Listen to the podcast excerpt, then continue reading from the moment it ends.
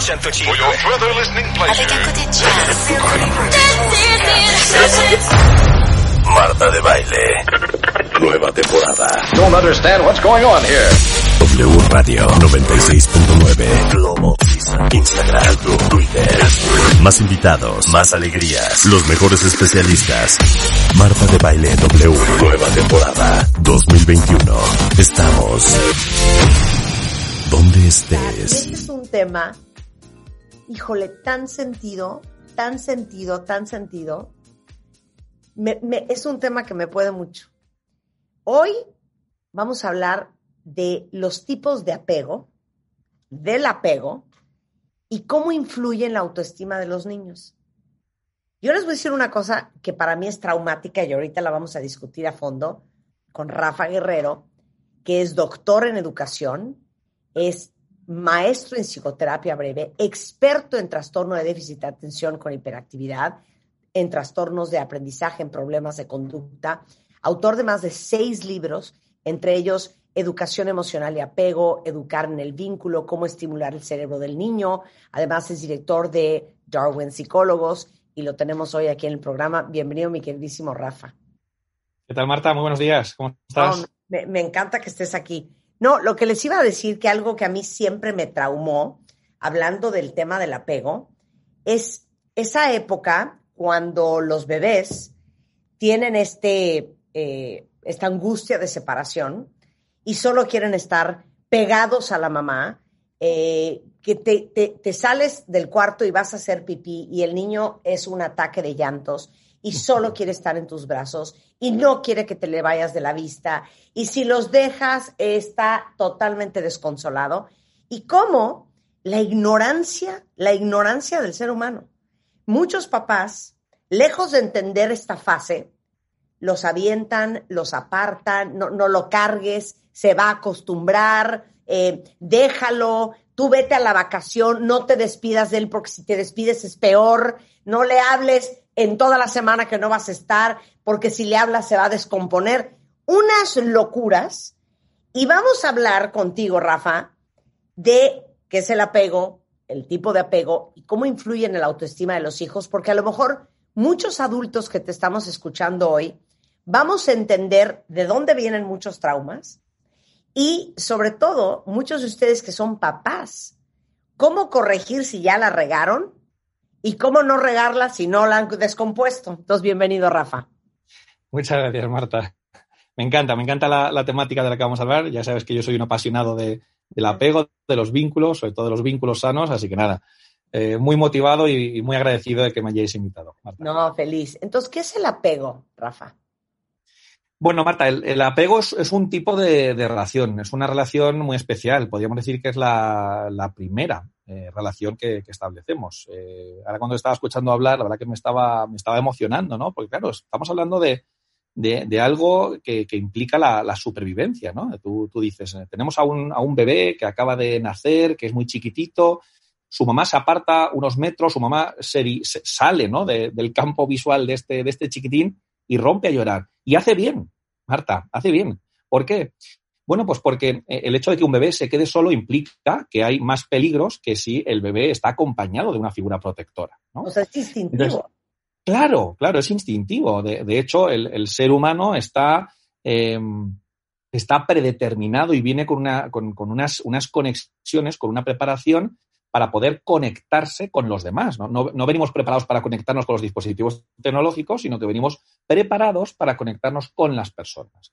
Entonces, ¿qué es el apego, Marta? El, apego es un vínculo, es una relación especial, es la primera relación que establecemos con nuestros cuidadores principales, que habitualmente suelen ser los padres biológicos, pero no tiene por qué. Es decir, hablamos de cuidadores. Y entonces, esa relación tiene una, una serie de características que son, eh, son fundamentales. Y una, una de ellas es que hablamos de una relación que es de tipo vertical o de tipo asimétrico. Es decir, que el bebé, que el niño pequeño depende de los mayores, depende de, de esos cuidadores, pero los cuidadores no deben depender del, del menor. Y esto es una diferencia muy importante. Por eso decimos que, que el, que el bebé, que el niño pequeño se apega a su mamá, a su papá, a sus cuidadores principales, pero mamá y papá no deben apegarse al, al bebé. Lo que hacen es que se vinculan y se vinculan de una manera, de una manera sana. Por lo tanto, el apego es es ese eh, lazo emocional, es ese vínculo que se establece entre el, el, bebé, el neonato, el niño pequeño y sus cuidadores eh, principales. Entonces, cualquier niño, cualquiera de nosotros cuando éramos niños, y estoy pensando en todas las mujeres y hombres adultos que tienen severos trastornos de apego, ¿de dónde vendrán? Pero cualquier bebé de manera natural e instintiva desarrolla apego con su madre, su padre o su cuidador. Eso es. Eh, lo que luego podemos discutir, Marta, si te parece bien, es qué tipo o qué calidad de apego. Lo que no existe en el ser humano, Marta, es la ausencia de apego. Porque la ausencia de apego implica vivir solo. Y un neonato, un bebé, un niño de dos años, me da igual, no puede vivir solo. Apego implica implica una relación. Por lo tanto, el ser humano, a diferencia de los, de los reptiles, Marta, que como sabes son una, especie precocial, es decir, que son precoces, nacen y, y tienen la capacidad de mm, desarrollarse de una manera autónoma, el ser humano, como mamífero y como primate que somos, no tiene esa capacidad. Por eso tenemos una predisposición a conectarnos con nuestros, eh, con nuestros cuidadores y ellos se conectan con nosotros. Esto el reptil no lo tiene, esto el dragón de Komodo no lo tiene, el cocodrilo tampoco y la víbora tampoco. ¿Por qué? Porque ellos son, em, son autónomos desde el momento del nacimiento, son, son independientes, pero el ser humano no lo es. Por lo tanto, necesita de un maestro, necesita de una guía, necesita de un acompañante, necesita de alguien que le pueda acompañar, que le pueda proteger, que le pueda cuidar, pero a la vez que, el, apego se refiere, la protección también, no lo podemos olvidar esto, Marta, se refiere a fomentar su autonomía. No vaya a ser que sobreprotejamos a nuestros hijos, Marta, muy importante. Claro, oye, pero entonces dime una cosa, ¿hay buen apego, mal apego, diferentes tipos de apego, niveles de apegamiento y de qué depende que esté tu hijo en el rango sano. Claro. Pues, eh, a ver, eh, como decíamos antes, Marta, no existe el no apego. En el ser humano no existe el no apego. Todos nos apegamos. Otra cosa es, como tú bien decías, si eh, el, el, apego, la relación que establecemos y que desarrolla nuestro, padres es una manera sana de vincularse, o por el contrario, Marta, hablamos de una relación insana, de lo que conocemos como apego eh, inseguro. ¿De qué depende? Uf, pues podríamos estar hablando aquí mucho tiempo de qué depende, pero fíjate, en esencia, en esencia, que nuestros hijos, que nuestros alumnos desarrollen un apego seguro o un apego inseguro va a depender de mamá y de papá, va a depender de los cuidadores principales. Es decir, Claro, esto, Marta, esto no es, ay, qué mala suerte que hemos tenido, cariño, que nos ha tocado un niño con un apego inseguro.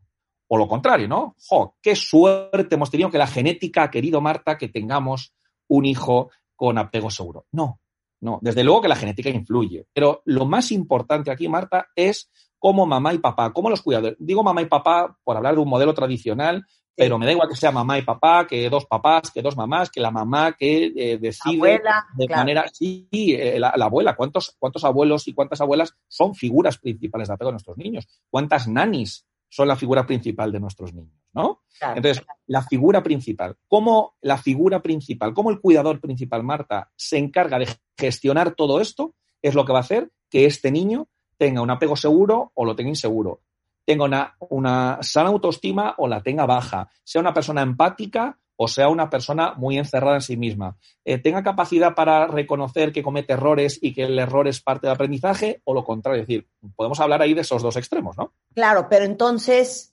eh, si depende del cuidador primario, los cuidadores primarios, quien sea que sea, ¿dónde está, dónde está el truco? ¿Qué fue? La gestión de las emociones, ¿qué fue? Claro, claro, y, entiendo perfectamente tu pregunta. Claro, el truco está en que el apego es transgeneracional.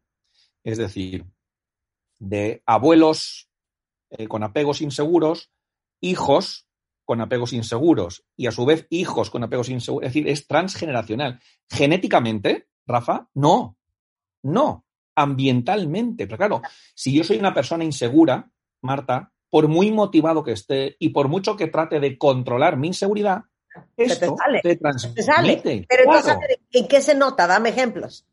Claro, bueno, pues Quiero se ver nota. qué tanto la hemos descompuesto, cuentavientes. Claro, se, se nota en que no es cuestión de querer, es cuestión de poder. Se, eh, se- se nota en que no consiste en que yo haga un esfuerzo muy grande por parecer seguro delante de mis hijos, Sí. porque si yo soy inseguro, aunque yo no manifieste verbalmente que soy una persona insegura, mis hijos me lo van a notar. ¿Por qué?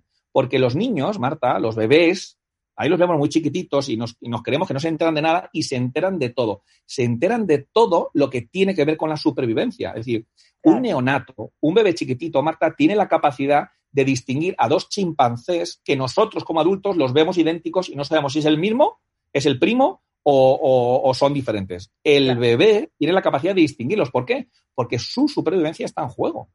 Claro. Y son aspectos inconscientes.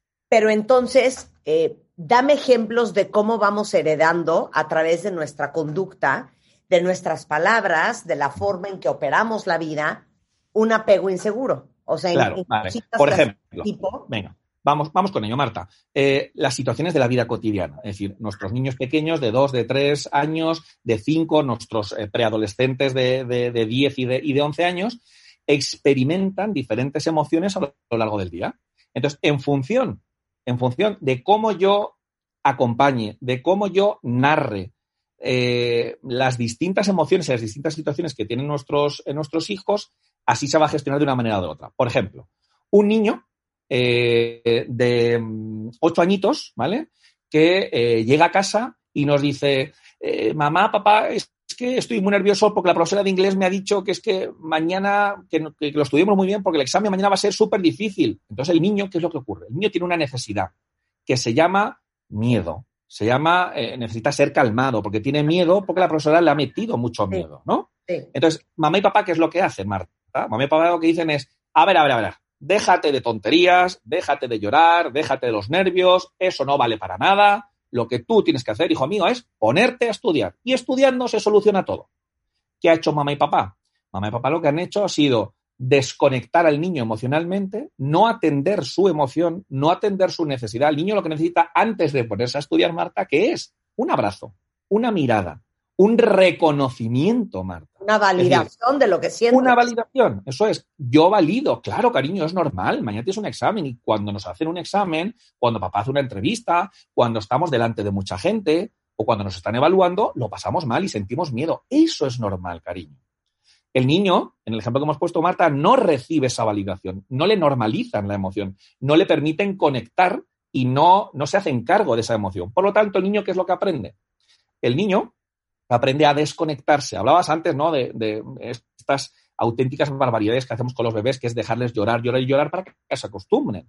Y luego los papás dicen, oye, pero es que esto es tremendamente efectivo. Y digo, bueno, es efectivo a corto plazo, pero el mensaje que tú le estás dando a tu hijo es, no te atiendo, acostúmbrate a mm, valerte por ti mismo y eh, el día de mañana no esperemos que estos niños, cuando se convierten en adolescentes, le cuenten sus problemáticas, sus dificultades y sus dudas a sus padres. ¿Por qué? Porque desde bien chiquititos, Marta, les han enseñado a no conectar, a desconectarse. Y eso es un problema muy, muy, muy grande. te lo juro, Rafa, que se me pone la piel chinita. Decir Claro. por qué cuentavientes. Y tú que trabajas con niños todo el día. Y no importa si ustedes tienen hijos más adultos, hijos adolescentes, hijos pubertos o hijos chicos, pero qué fuerte lo que acabas de decir. Como nadie nos enseña, y fíjense bien la palabra que voy a usar, a gestionar nuestras emociones. Porque normalmente quien nos debe enseñar tampoco sabe gestionar sus emociones. Los papás, las emociones de nuestros hijos, el estrés, la ansiedad, el berrinche, el miedo, la angustia, la frustración, la impaciencia, cualquier sentimiento o emoción que tengan, nos es muy incómodo porque no lo sabemos manejar. Claro. Entonces, cuando no sabes manejar algo, lo más fácil es desconectarlo, desactivarlo o pretender que no existe. Entonces, cuando llega tu hijo desbordado de emoción, dices, ay, Dios mío, ¿qué hago? ¿Qué desmadre, güey? Está fuera de control, qué hueva, ¿qué le voy a decir? Ahorita sentar.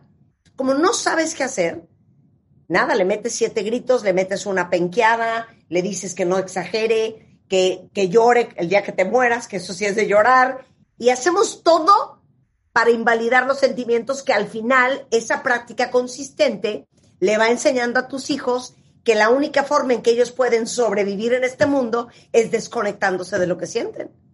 Claro. ¿Resumí bien? Y, así, eh, perfecto, Marta, perfecto. No, no lo puedes decir eh, mejor. Y, y, así vamos por la vida, Marta, desconectados. Vamos completamente desconectados. Fíjate, em, eh, bueno, eh, vosotros estáis en horario mañana, nosotros aquí en España estamos en horario de tarde, con lo cual yo llevo toda la mañana trabajando y viendo pacientes. He visto esta mañana eh, a, unos, a unos papás muy preocupados con su hijo, con muchos berrinches, con muchas rabietas. Y yo le preguntaba a la mamá y le preguntaba al papá de manera independiente, son papás que están, que están separados, y le preguntaba, ¿cuál es vuestra hipótesis? ¿Por qué creéis que vuestro hijo se enrabieta y tiene tantos berrinches? La mamá me da su hipótesis y cuando le pregunto al papá, el papá me dice, Rafa, no lo sé. Y bueno, alguna idea puedes tener, ¿no? Y me dice, mira, Rafa, voy a serte muy sincero. Dice, yo no sé ni lo que me pasa a mí como para poder meterme en la cabeza de mi hijo y saber lo que le pasa. Claro, claro. Entonces estamos pretendiendo que este chiquitín que tiene tantas rabietas sea capaz de conectarse consigo mismo, sea capaz, como dices Marta, de regularse, de autorregularse emocionalmente y de calmar su rabia cuando tiene un modelo, un modelo paterno, que no sabe conectar consigo mismo como para encima tener que conectar contigo. Entonces, eh, esto es como lo digo yo habitualmente, nunca la historia de calmarse, alguien se ha calmado el decirle que se calme. No, es que eso no sirve para, para nada. Entonces, yo puedo estar muy motivado, eh, Marta, en hablar contigo en esta, en esta agradable conversación que estamos teniendo, en hablarte en chino. Y tú me puedes decir, venga, Rafa, haz un esfuerzo, anda. yo puedo estar muy motivado, puedo tener muchas ganas de hablarte en chino, pero no domino el chino. Con lo cual, no consiste en querer, consiste en poder, no consiste en, que uno quiera metafóricamente construir em, eh, una casa, consiste en que uno tenga los ladrillos, tenga el yeso, tenga el cemento y tenga los instrumentos necesarios para poder construir la casa. No es cuestión de querer, es cuestión de poder. Por eso el apego es transgeneracional. Claro. Y es duro. Y, entiendo que te ponga la piel de gallina y entiendo que, la gente que nos esté, nos esté escuchando eh, esté emocionada y más de uno y más de una estará llorando. No me cabe la menor duda porque esto activa a cualquiera. Cuando yo hago formaciones en relación a apego, Marta, lo primero que digo es, ojo, les pongo una señal de estas de tráfico de alerta, cuidado, os va a remover.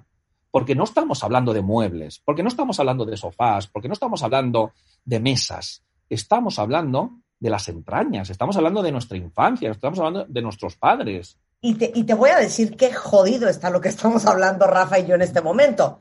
Porque esto no importa si ustedes tienen hijos chicos o no. O sea, esto es algo que te va a, a, perseguir el resto de tu vida.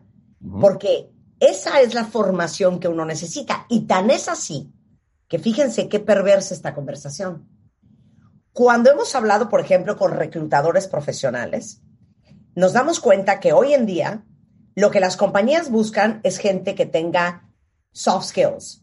Y dentro de los soft skills tiene que ver con la capacidad que tú tienes de adaptarte y de conectar con otra gente, de trabajar en equipo, eh, de poder ser transcultural, de tener una alta inteligencia emocional, que es un término del cual hemos hablado en este programa. ¿Cómo chingados vamos a tener inteligencia emocional si nadie nos enseñó sobre las emociones?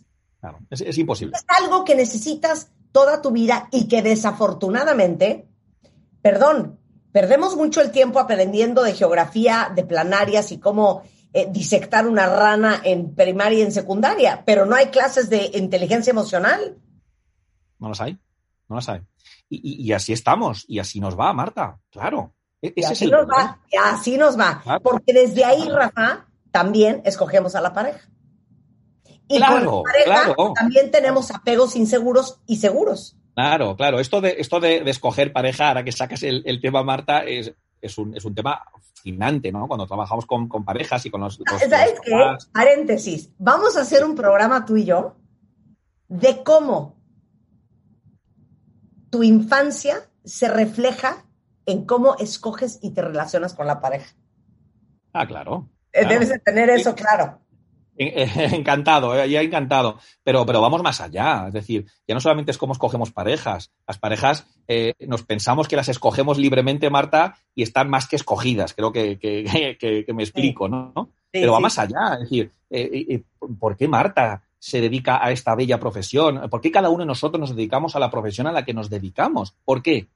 Bueno, pues eso está más que codificado. ¿Por qué? Porque al final lo que tendemos a hacer es a cubrir nuestras necesidades. ¿Por qué yo me dedico a ayudar a la gente? Bueno, pues esto tiene su, historia, ¿no? Y posiblemente eh, tiene mucho que ver con que eh, mi, infancia fue bastante difícil, ¿no? Claro, entonces como yo no fui ayudado de pequeño, como yo no fui acompañado, ahora me dedico a acompañar a otra gente. Y yo, yo fui consciente de esto cuando, eh, cuando elegí, ¿no? Como decía al principio Rebeca, ¿no? En la, en la fila, ¿no? En la cola, ¿a qué me quería dedicar? No, Marta, yo no fui consciente de esto. Y yo elegí psicología, yo me dediqué a la psicoterapia en el último segundo, por casualidad prácticamente. A lo mejor no fue tan, tanta casualidad. A lo mejor no fue tanta casualidad. Claro, claro. Ok, regresemos al tema. Entonces, eh, hay apegos seguros y quiero que me describas cómo es la, cómo es la conducta de un niño con apego seguro y cómo es la relación con los padres y cómo es la conducta de un niño con apego inseguro y cómo es la relación con los padres.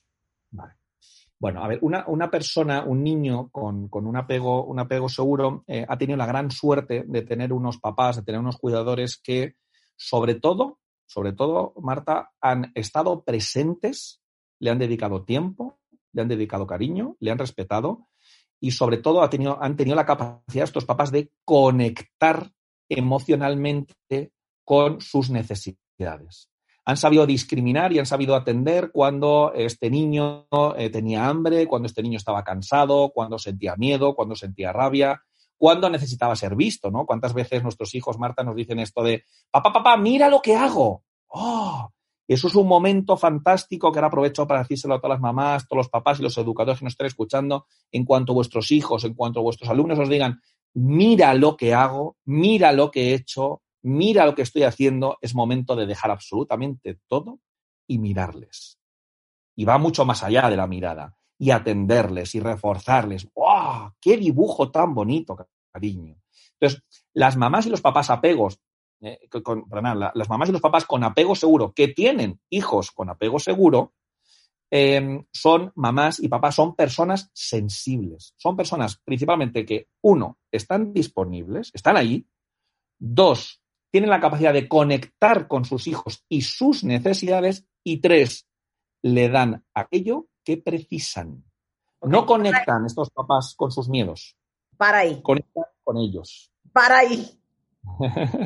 la pregunta que nos tenemos que hacer todos es, ¿estamos emocionalmente disponibles para nuestros hijos?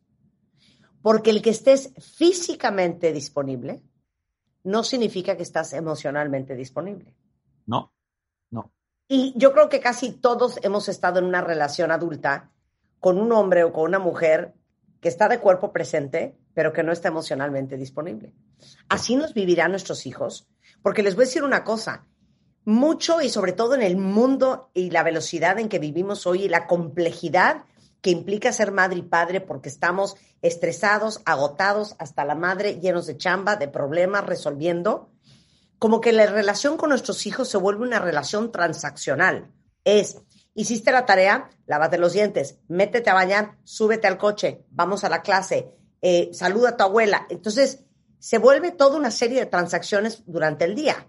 Pero los voy a dejar en el corte comercial pensando en lo siguiente. Ustedes tienen intimidad emocional con los hijos. Y ahorita regresamos y seguimos hablando del apego inseguro, del apego seguro y otros tipos de apegos con nuestro queridísimo Rafa Guerrero. No se vayan. Suscríbete a Marta de Baile en YouTube.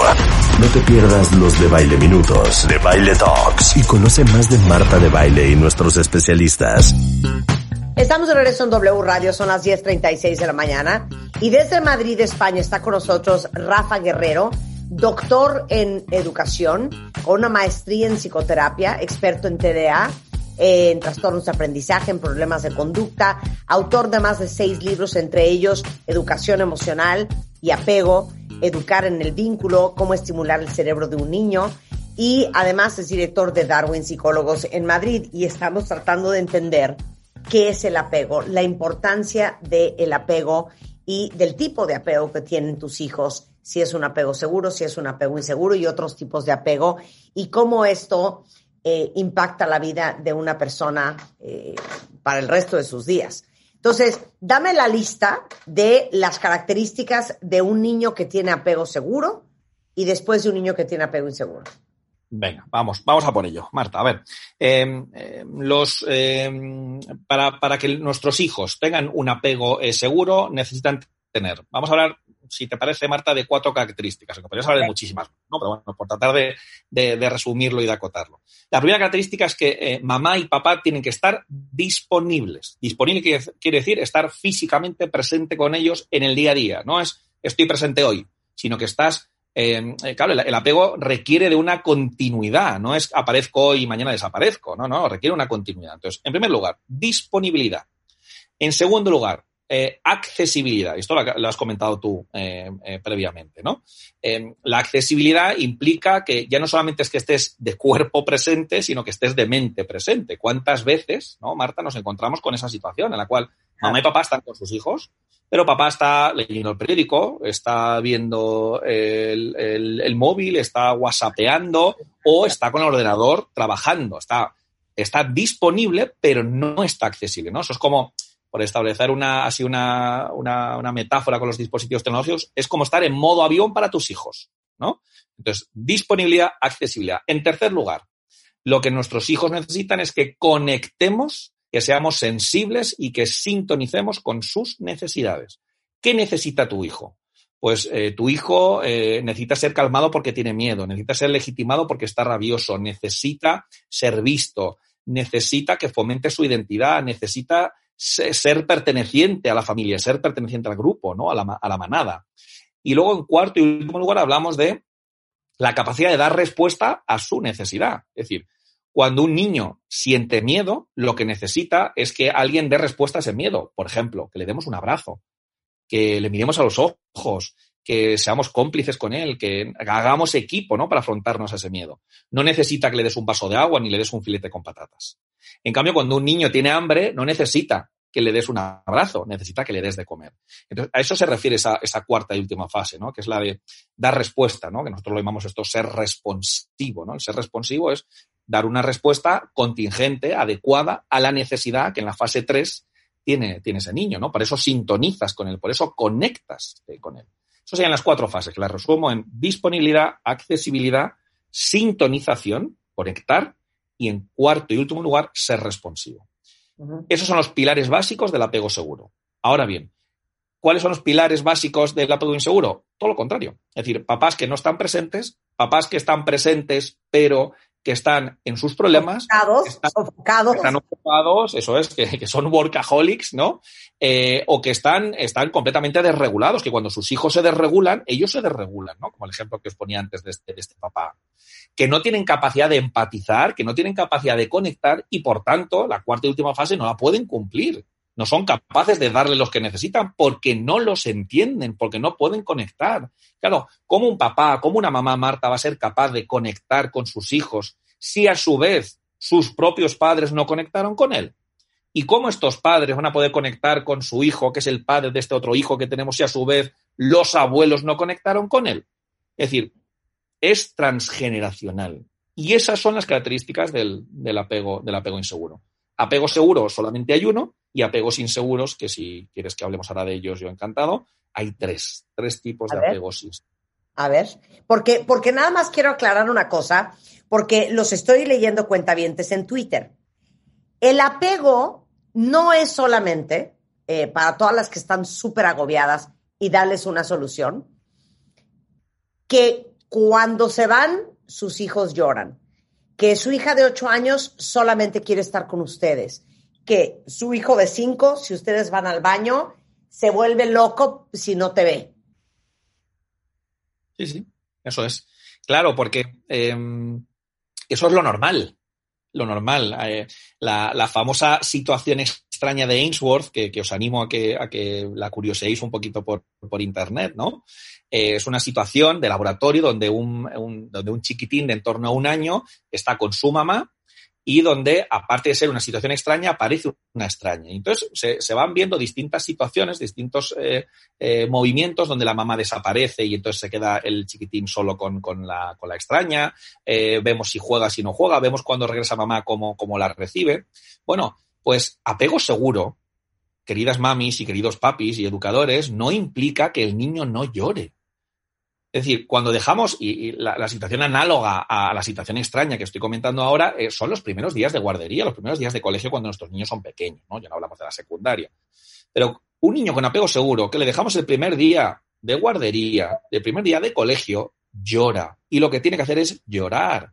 ¿Por qué? Porque viene de estar unos cuantas semanas, unos cuantos meses de vacaciones con sus padres, de estar 24 horas con sus padres, y ahora no quiere estar con esta profesora que posiblemente ni la conozca, está en un lugar extraño, lo que quiere es estar con su mamá. Por lo tanto, que llore es sano.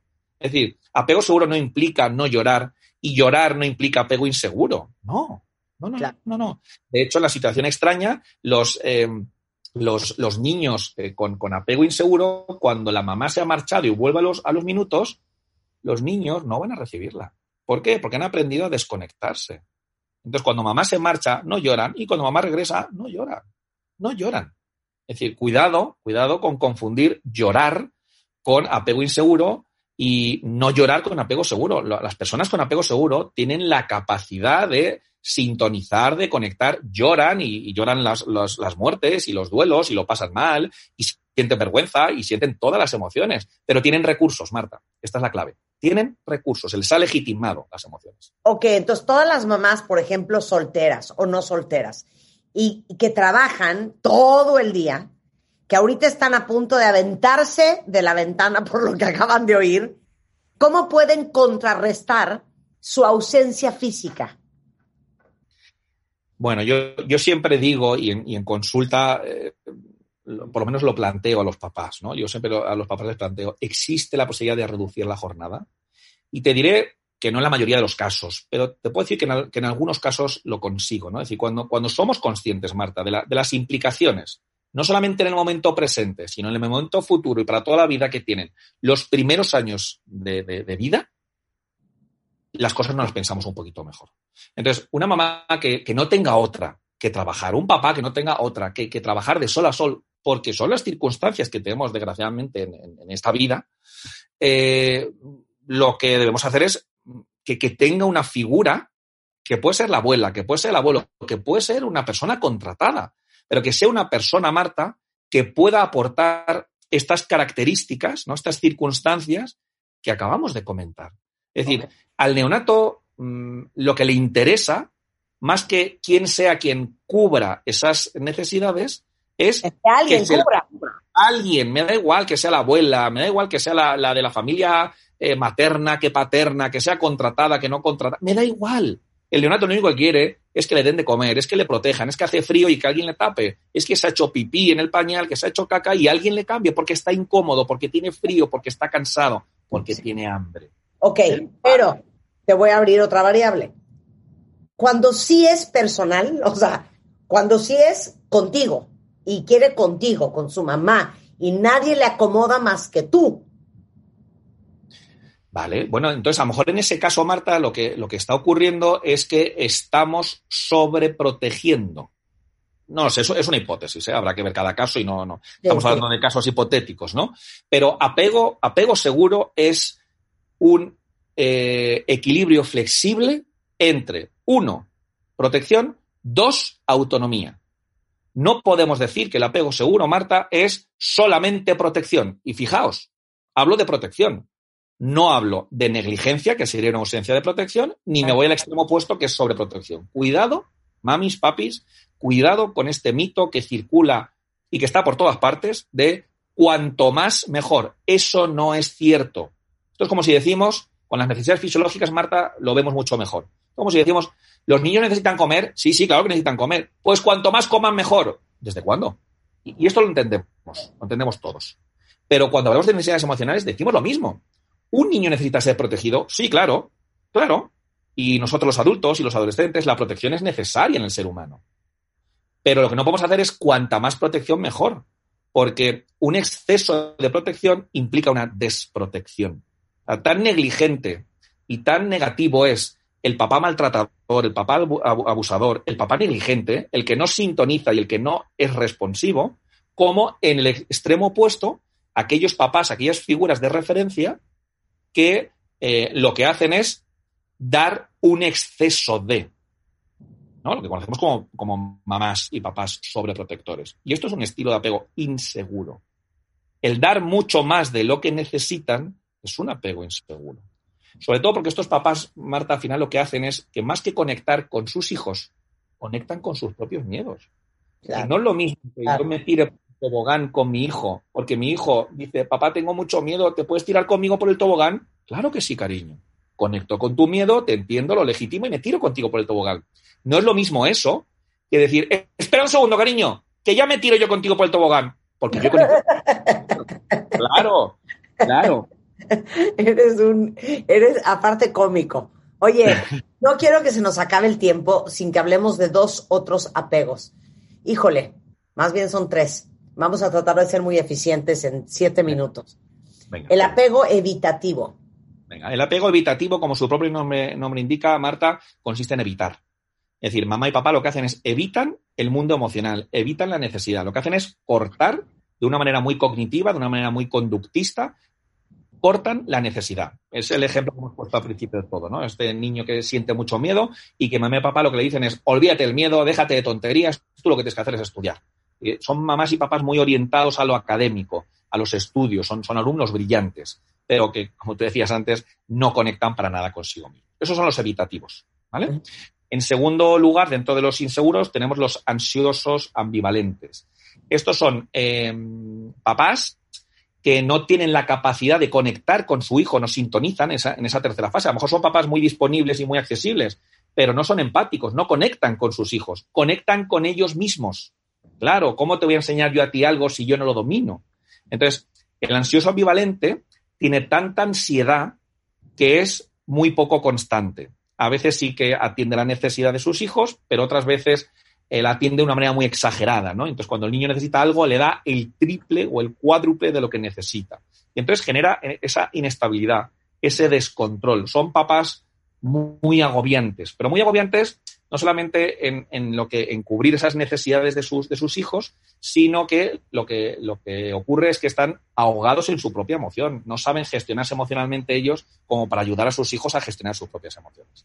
Y el tercer tipo de apego inseguro sería el desorganizado o desorientado, que aquí ya estamos hablando de cosas mucho eh, más, eh, mucho más serias, ¿no? Aquí hablamos ya del, abuso sexual, hablamos de padres abusadores, padres eh, negligentes, padres maltratadores, padres que muy probablemente tengan algún trastorno psiquiátrico y, bueno, como decíamos antes, no, no son capaces de hacerse cargo de ellos mismos debido a estas circunstancias como para hacerse cargo de sus hijos. Por lo tanto, en resumen, el papá evitativo en, ese, en ese juego que se tiene que dar entre la vinculación y la autonomía, ¿no? entre la protección y la autonomía, el papá habitativo lo que hace es que em, em, protege, protege muy poco y fomenta muchísimo la autonomía. Se dispara la autonomía.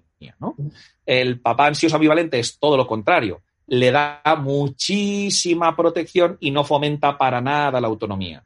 Y en el, en el apego eh, desorganizado, desorientado, las dos variables, tanto la vinculación a la protección como la autonomía, están bajo mínimos. Bajo mínimos. Híjole, de veras nos metiste en un aprieto, Rafa.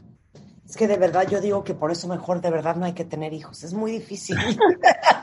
Esto es muy difícil porque es una fina línea entre todo entre si te pasas, no te pasas, si haces mucho, si haces poco, si lo hiciste bien o si lo hiciste un poco mal. O sea, qué fuerte. Mi pregunta es, eh, estás en Madrid, entonces voy a hablar de opciones. Número uno, ¿qué libro tienen que leer las cuentavientes y los cuentavientes que escucharon esto y que quieren entender más a profundidad qué pueden hacer mejor? Bueno, pues, pues mira, Marta, eh, bueno, yo eh, tengo varias, varias publicaciones y bueno, tengo la gran suerte de que todas, todas ellas están en, Latinoamérica. Tanto en México como en toda, toda Latinoamérica. Eh, entonces, bueno, pues los has mencionado, ¿no? Tanto eh, educación emocional y, apego. Luego hay otro libro que está publicado con, con Océano en, México y en toda Latinoamérica, que es el, desarrollo emocional de tu hijo, donde eh, lo, escribo con mi compañera Olga Barroso y donde eh, eh, desarrollamos cuentos para que los adultos podamos conectar con nuestra parte más, más, más infantil, con nuestra parte más de necesidades, ¿no? y que podamos entendernos un poquito, un poquito más. Educar en el vínculo, que fue un libro que, publiqué el, año, el año pasado. ¿Qué más? ¿Qué más? Eh, bueno, ya luego también tengo otros libros y otros cuentos que están más dirigidos a los, a los niños. Pero para los adultos, eh, educación emocional y apego, el desarrollo emocional de tu hijo y eh, educar en el vínculo. Educar en el vínculo. Segunda pregunta. ¿Podrías dar terapia a distancia? A ver, yo, yo personalmente, dada mi agenda, no estoy, solamente estoy viendo a personas en una única sesión, pero bueno, yo tengo un equipo estupendo de psicoterapeutas que eh, están haciendo terapia, terapia online. Así que, bueno, pues en nuestro centro sí que hacemos terapia, terapia online y bueno, estaremos encantados de, siempre cuando se den las circunstancias, ¿no? Por ejemplo, con niños no trabajamos terapia online, evidentemente. Hablamos a partir de la, de la, adolescencia y con adultos, ¿no? Pero tenemos muchos, muchos pacientes de toda Latinoamérica que estamos, que estamos recibiendo. Yo, debido a la agenda tan compleja que tengo, Marta, no me puedo comprometer a tener ese seguimiento que... Pero tu equipo sí, tu equipo sí es darwinpsicólogos.com, si alguien ocupa. Es Rafa Guerrero Darwin en Facebook. En Instagram es Rafa Guerrero Darwin. Y eh, los libros, ahorita les pongo algunas ligas en Twitter y los datos para conectar con el equipo de Darwin Psicólogos, del cual es director Rafa Guerrero. Rafa, quedas contratado para que hablemos la próxima vez de cómo nuestra infancia moldeó la manera en que escogemos y nos relacionamos en la vida adulta en pareja. Me parece un tema apasionante, Marta. Así que te lo ah. acepto desde ya. Así que nada, cuando quieras, a vuestra disposición. Ha sido un placer. Buenísimo. Sensacional, Rafa. Te mando un beso. Muchísimas gracias. Un beso muy fuerte, Marta. Cuídate. Chao. Qué, qué, qué, increíble, ¿no es cuentavientes? Encontrar gente espectacular con quien hablar. Y, y no importa si tienen hijos o no tienen hijos, eh, conversaciones como la que acabamos de tener con Rafa Guerrero nos hacen entendernos desde otro ángulo y entender a lo mejor muchas conductas que tenemos que no explicamos de dónde vienen y que de repente te caen 20 y tienes estos aha moments que dices, claro, ya entendí. Y bueno, si son padres aún más. Eh, regresando del corte, hay una reina que decapitaron, que fue una de las seis esposas que tuvo Enrique VIII, un rey de Inglaterra, hace 500 años. Fue muy famosa, Ana Bolena y vamos a hablar con Gabriela Morales Casas que nos cuente la historia, un poquito de, cultura. Este, ¿quién fue Ana Bolena? Y más adelante, Ana Estrada, que es experta y consultora para identificación y desarrollo de talento. Vamos a hablar de la orientación vocacional versus la orientación profesional, que son dos cosas diferentes. ¿Y cuál aplica con nuestros hijos? Al regresar en W Radio. De lunes a viernes. Los mejores especialistas, los mejores contenidos, ciencia, salud, amor, dinero, el mejor camino para llegar a tu mejor versión. Escucha el podcast en martadebaile.com.